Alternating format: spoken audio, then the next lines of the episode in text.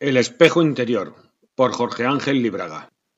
Hoy, en el que el mito de la igualdad se tambalea, se puede apreciar más libremente la sabiduría de los antiguos, que afirmaban que todas las cosas y los seres tienen existencias diferentes. Es más, dentro de una misma persona es difícil registrar dos estados de ánimo iguales a lo largo de un día, un mes o un año.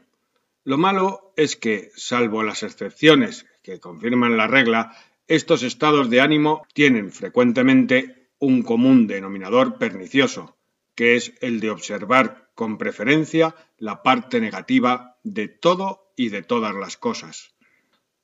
A su manera, cada cual se siente un mártir, un incomprendido o una víctima de los demás, que no lo aman ni valoran como merece, más un largo etcétera que sería imposible describir aquí. Es notable cómo el egocentrismo, eh, con tendencia más o menos acusada hacia el egoísmo, modifica las actitudes y procederes, convirtiendo en necios a los inteligentes, en ociosos a los trabajadores y en débiles a los potencialmente fuertes. El exceso de individualismo es tan malo como su contrario. Todos creen tener, de alguna manera, las llaves del éxito, pero, puestos a prueba, fracasan, echando la culpa siempre a los demás y asumiendo posiciones psicológicas sombrías. No es raro encontrar que individuos que son verdaderos déspotas para con sus subordinados, sean extremadamente sensibles cuando es a ellos a quienes les toca obedecer o escuchar un correctivo.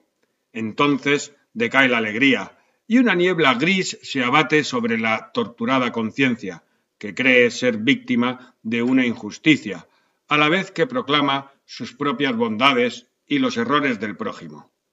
Esta actitud pesimista y negativa me ha llamado profundamente la atención al observarla a lo largo de los años en ciertas personas que bien podrían experimentar una actitud mucho más auténtica, eh, positiva y humilde ante la vida.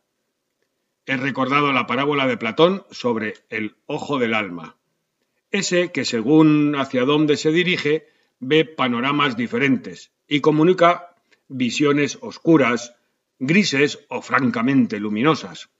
He imaginado que tenemos dentro algo así como un espejo de posición variable, y en él se refleja aquello hacia lo cual está dirigido.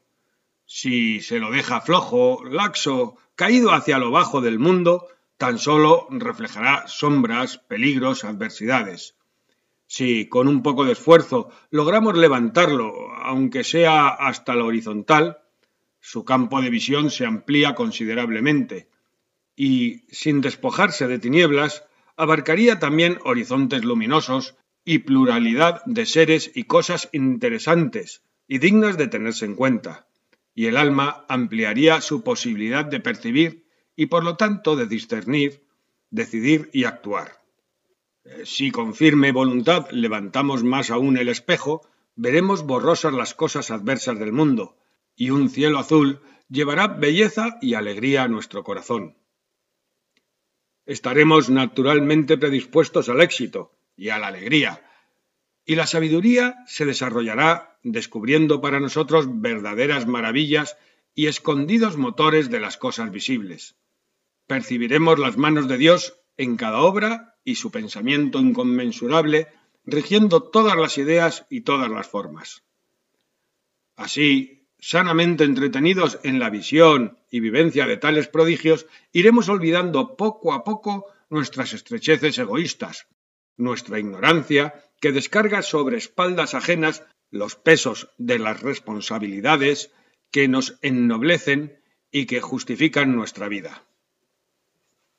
Manteniendo ese reflejo del cielo en nuestra alma, todo se nos hará más fácil y las andaduras más agradables fructíferas y alegres.